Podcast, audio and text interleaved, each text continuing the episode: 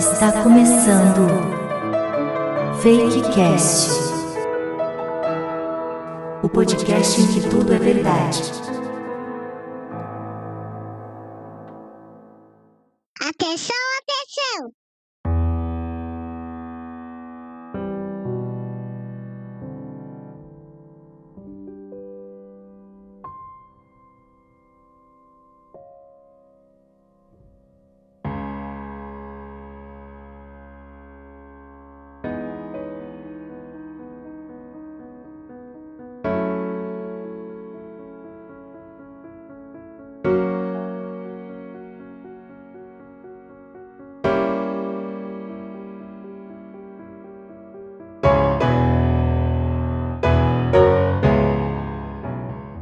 Este é o Fakecast número 5. Eu sou Leandro Gonçalves, seu host pelos próximos minutos. É sempre um prazer falar a você, amigo ouvinte interessado em ampliar seus horizontes e aprofundar seu conhecimento sobre a vida. Chegamos ao número 5, tendo visitado temas fundamentais para a formação de qualquer ser humano funcional, como tecnologia, literatura e engenharia. Com a sua audiência qualificada, continuaremos a trazer conhecimento qualificado e avalizado pelas referências de cada área do conhecimento. E no programa de hoje, economia.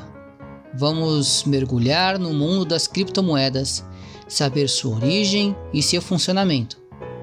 Prepare-se para uma viagem pela ciência econômica através dos séculos. Mas antes, um aviso. É dever do comunicador informar os riscos inerentes à atividade que propõe a seus ouvintes. Como o tema é economia e faremos uma viagem no tempo, é prudente de nossa parte oferecer a você, ouvinte Fakecast, uma recomendação importante. Aplique seu dinheiro.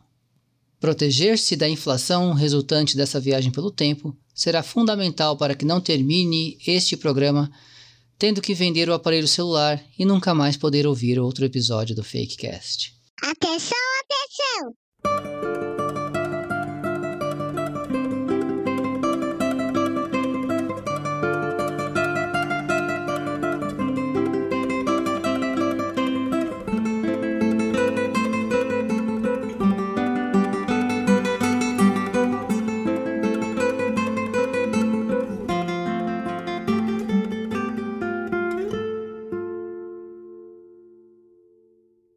Como de praxe ao se estudar um tema novo, é preciso entender o léxico, a origem etimológica do nome que batiza o tema. Criptomoeda une duas partículas. Cripto é uma palavra de origem grega que significa escondido, oculto.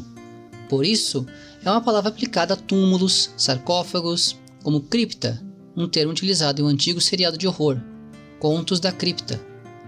Moeda, por sua vez, vem do latim monere, significando avisar, aconselhar, lembrar.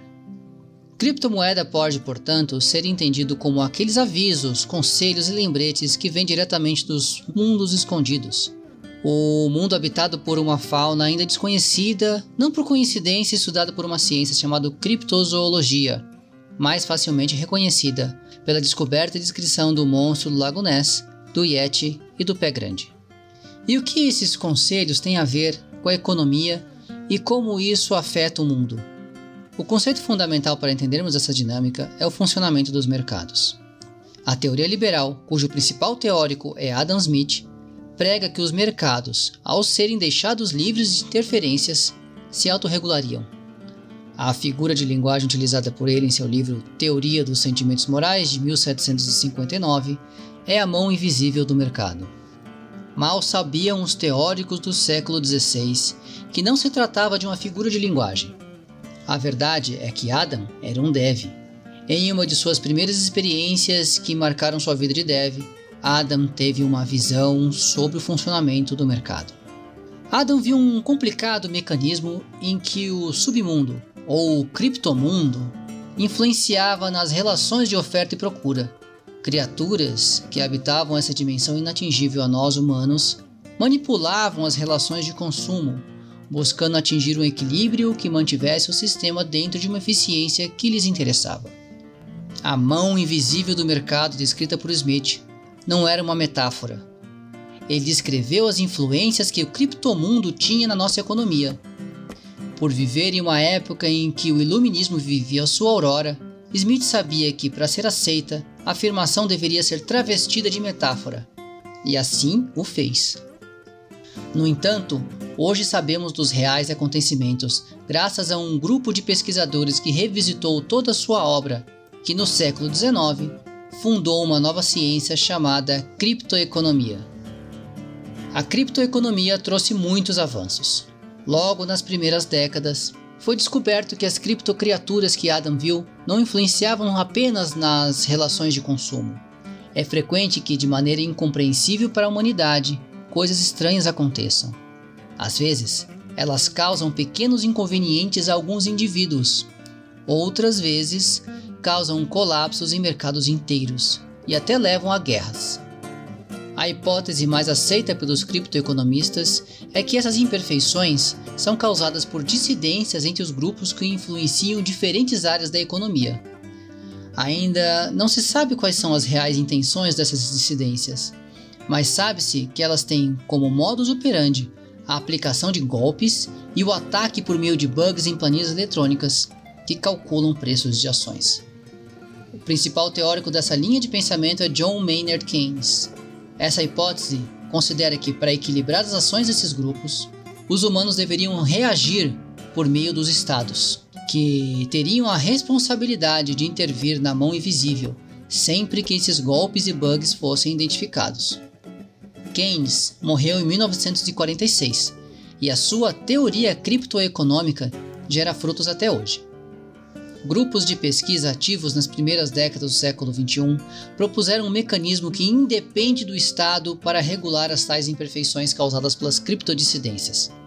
A ideia é ter em circulação um meio de pagamento independente de governos ou nações, atrelado a algum indicador de que um golpe está em andamento. Esse meio de pagamento, ou criptomoeda, seria um aviso e ao mesmo tempo uma medida de contrapeso contra os efeitos indesejados desses golpes. As criptomoedas foram rapidamente aceitas pela comunidade de devs ainda no início do nosso século, que viram nelas uma forma de se protegerem da influência negativa que seus criptopares do submundo poderiam causar em seus estudos. A sua adoção tem sido lenta, porém consistente, a ponto de novas criptomoedas estarem sendo criadas a todo momento por empresas, governos e até pessoas físicas. Apesar de efetivas, a teoria que a suporta já demonstrou ser caótica e imprevisível por vezes, fazendo com que suas cotações sejam extremamente flutuantes, uma característica marcante que apenas confirma que a mão invisível é de fato invisível. E não há Muhammad Ali que se esquive de um golpe quando o adversário não pode ser visto. As principais criptomoedas em uso atualmente são a Bitcoin, cujo nome é uma corruptela de bit ou batida musical, e tem seu valor agregado às variações na parada de músicas mais ouvidas em serviços de streaming, altamente cripto-influenciáveis. E a Shiba, cujo nome advém dos cães japoneses, uma raça considerada rara, famosa por ter ostentado até 2011 o cão mais idoso do mundo. É uma raça que existe há cerca de 5 mil anos e acredita-se também carrega conhecimento ancestral, representado pelo grito de Shiba, potencialmente capaz de lidar com o criptomundo, ainda por ser descoberto. Sua cotação está atrelada ao tráfego desses animais, que mostra-se como um indicador importante da atividade desses criptogolpistas que tanto assolam a nossa sociedade. Música da vez. Música da vez. Música da vez. A música da vez é de Francisco Buarque de Holanda, ou simplesmente Chico Buarque um dos maiores artistas brasileiros de todos os tempos. A canção faz parte de um projeto teatral e cinematográfico que retrata um tipo muito identificado com a cultura brasileira, e especialmente relacionado à capacidade que nós, como povo, temos de adaptação às mais diferentes situações e provações. O tipo retratado é o malandro, capaz de safar-se de quaisquer dificuldades, ainda que seja sempre o alvo de toda repressão estatal e social.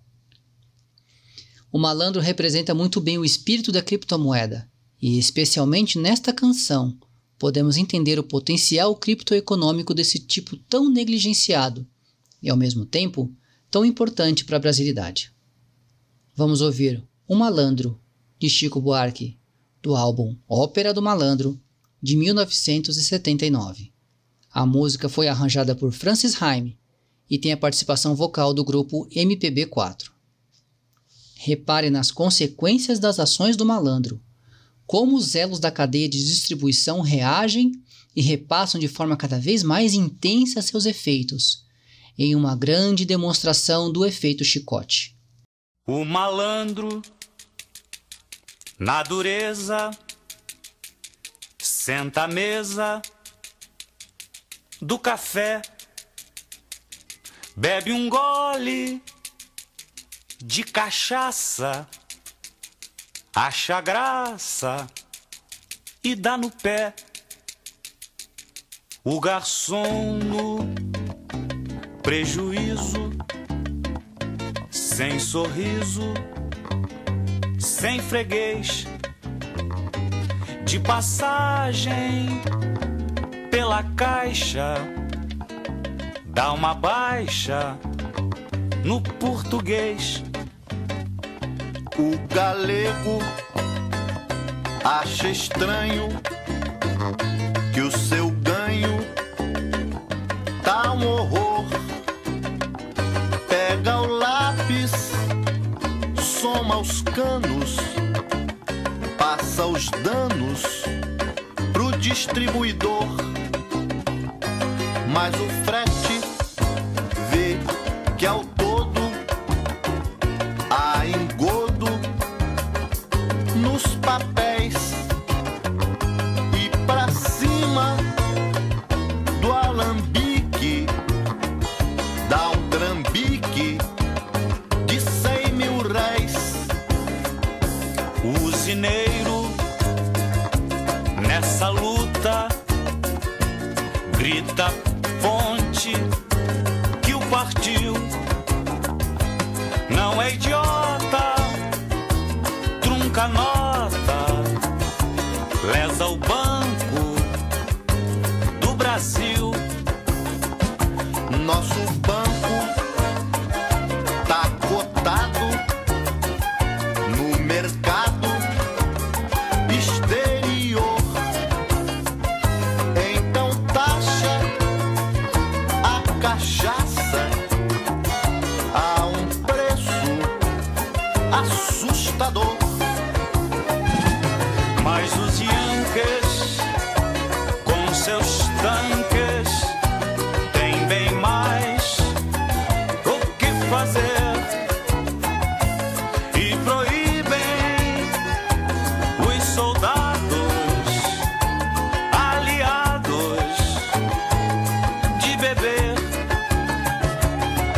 cachaça.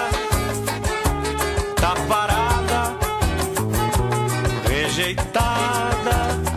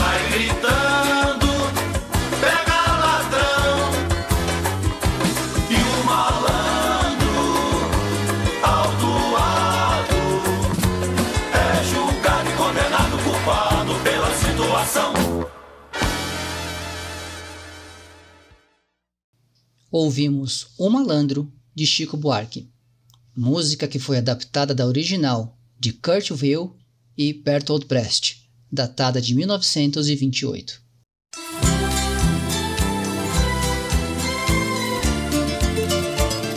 Chegamos ao momento de agradecer e citar aqueles com quem tive o prazer de conversar sobre o episódio anterior, no caso, o episódio 4, Aviação. É sempre uma satisfação receber os seus comentários, sempre me fazem ter mais vontade de trabalhar nas minhas parcas madrugadas nesse projeto, que tem me dado tanto trabalho e tanto prazer na mesma proporção. Começo citando e agradecendo João Pedro Ramos e seu irmão José Vitor Ramos, que são os hosts do podcast Troca Fitas, uma grande referência para o Fakecast. Eles foram muito gentis de citar o Fakecast nas duas últimas edições, o que me deixou muito feliz. Se você ainda não escuta o Troca Fitas, eu recomendo. O que eles fazem ali é puro ouro. Cito também Felipe Braga mais uma vez. Felipe, vocês se lembram, é o host do podcast Debateco, onde rolam conversas profundas sobre temas como nacional brochismo, ao mesmo tempo em que se discutem mashups, versões brasileiras de trilha de filmes e outros temas igualmente divertidos e interessantes. Felipe foi o primeiro a comentar sobre o episódio 4, poucas horas depois de ter sido lançado. Ele diz, abre aspas, Excelente a mais recente edição do Fakecast. Me diverti paca e a música da vez sempre me arrepia cada vez que ouço. Fecha aspas. Para quem não se lembra, a música foi Máquina Voadora de Rony Von, uma pérola escondida na música brasileira que eu gosto mais a cada vez que eu escuto. Felipe, muito obrigado, meu caro. E você? O que você está achando do projeto até aqui? Quero muito ouvir sua opinião e fazer um programa cada vez mais divertido e surpreendente.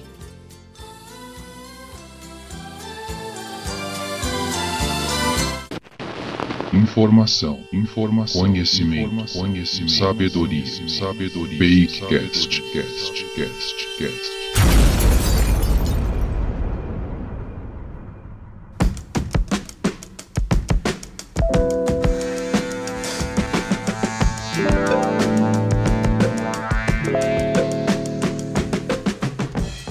E este foi o Fakecast, episódio número 5, na metade da primeira temporada. Um podcast que se inspira na realidade para criar narrativas e histórias fictícias, tudo com seriedade e boa música. Isso posto, tudo aqui é verdade. A redação, produção, narração e edição é feita por mim, Leandro Gonçalves. As vinhetas de atenção, atenção e de agradecimento que você ouvirá ao final do episódio são docemente gravadas pela minha filha, Maria Luísa. Se você gostou, assine, siga ou curta o podcast em sua plataforma preferida e fique sempre bem informado sobre os principais assuntos da sociedade, alimentando sua alma e seu espírito com conhecimento qualificado e avalizado pelos melhores em cada área do conhecimento. Divulgue o Fakecast e presenteie pessoas queridas com conteúdo de qualidade. Visite o site do projeto fakecastpod.wordpress.com Lá tem o formulário de contato, onde você pode mandar sua mensagem sugestão de pauta para os próximos programas. Tem também o link para entrar no nosso canal do Telegram e participar da conversa. Se preferir, pode também falar comigo diretamente. Eu quero muito ouvir suas opiniões, sugestões e críticas, para que nossa equipe possa trazer sempre a melhor qualidade de conteúdo para você, ouvinte do Fakecast, o podcast em que tudo é verdade. Até o próximo episódio e Tchau!